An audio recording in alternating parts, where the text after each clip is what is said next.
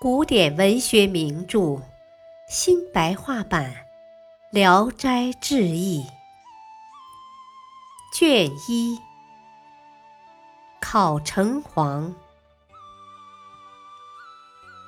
我姐夫的祖父姓宋，名涛，是淄川县的廪生。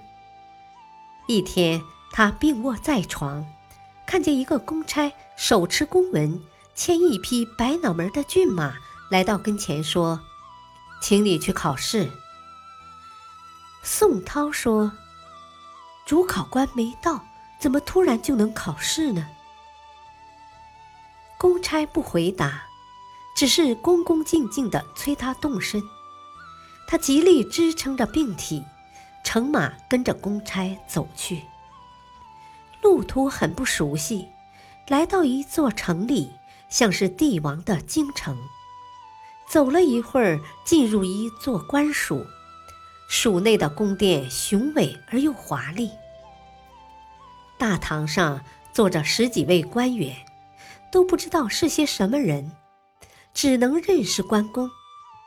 廊檐下摆着两张矮桌和两个坐墩儿，先到的一个秀才坐在末位的坐墩儿上，宋涛就和他挨肩坐着。两张矮桌上都有笔墨纸张。不一会儿，题纸迅速传下来，打开一看，上写八个大字。一人、二人，有心无心。两个秀才的文章写成了，恭恭敬敬地送上大堂。宋涛的文章里有这样几句话：有心行善的人，虽然做了好事，也不应该受到奖赏；无心作恶的人，虽然做了坏事，也不应受到惩罚。堂上的神人互相传阅，赞不绝口。他们把宋涛召上大堂，告诉他说：“河南缺个城隍，你很适合这个职位。”宋涛这才明白过来，便伏地磕头，流着眼泪说：“呃，承蒙给我这么光荣的使命，哪敢推辞呢？只是母亲已经七十岁了，无人供养。”请让我伺候到她寿终，一心无挂的来听候录用。堂上有个帝王样子的神人，当即叫人查他母亲的生死簿子。有个长胡子的官吏捧着簿子翻阅了一遍，回报说还有九年阳寿。神人们正在犹豫不决，关公说。不妨叫张生去代理九年，到时候宋涛再去接替好了。于是对宋涛说：“你本应马上到任，现在为表彰你的仁孝之心，给你九年假，到时候再召你。”说完，又对姓张的秀才勉励几句。两个秀才磕了头，一齐退出大堂。张秀才拉着宋涛的手，一直送到郊外，自我介绍他是常山县的张某某。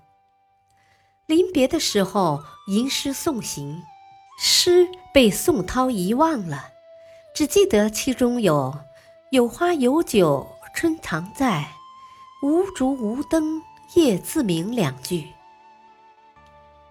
宋涛跨上马，告别张生，往回走。等回到家中，好像突然从梦中醒来。这时，宋涛已经死去三天了。母亲听见棺材里有呻吟声，把他扶出来，过了半天才能说话。他询问常山的情况，果然有个姓张的秀才，就在他死的那一天也死了。过了九年，母亲果然离开了人世。他安葬了母亲，洗了手脚，擦净身子，进屋也就去世了。他的岳父家住县城的西门里，忽然看见他骑着高头骏马，马腹上系着雕花的金质勒带，马头上缀着鲜艳的红绸，后面跟着许多车马随从。进了厅堂，拜了一拜就走了。一家人都很惊异，不知他已经成了神，忙到乡下打听消息，才知宋涛已经去世了。宋涛有一部自己撰写的小传，可惜经过动乱之后没有保存下来。这篇文章只是一个概略而已。感谢收听。下期播讲《耳中人》，敬请收听，再会。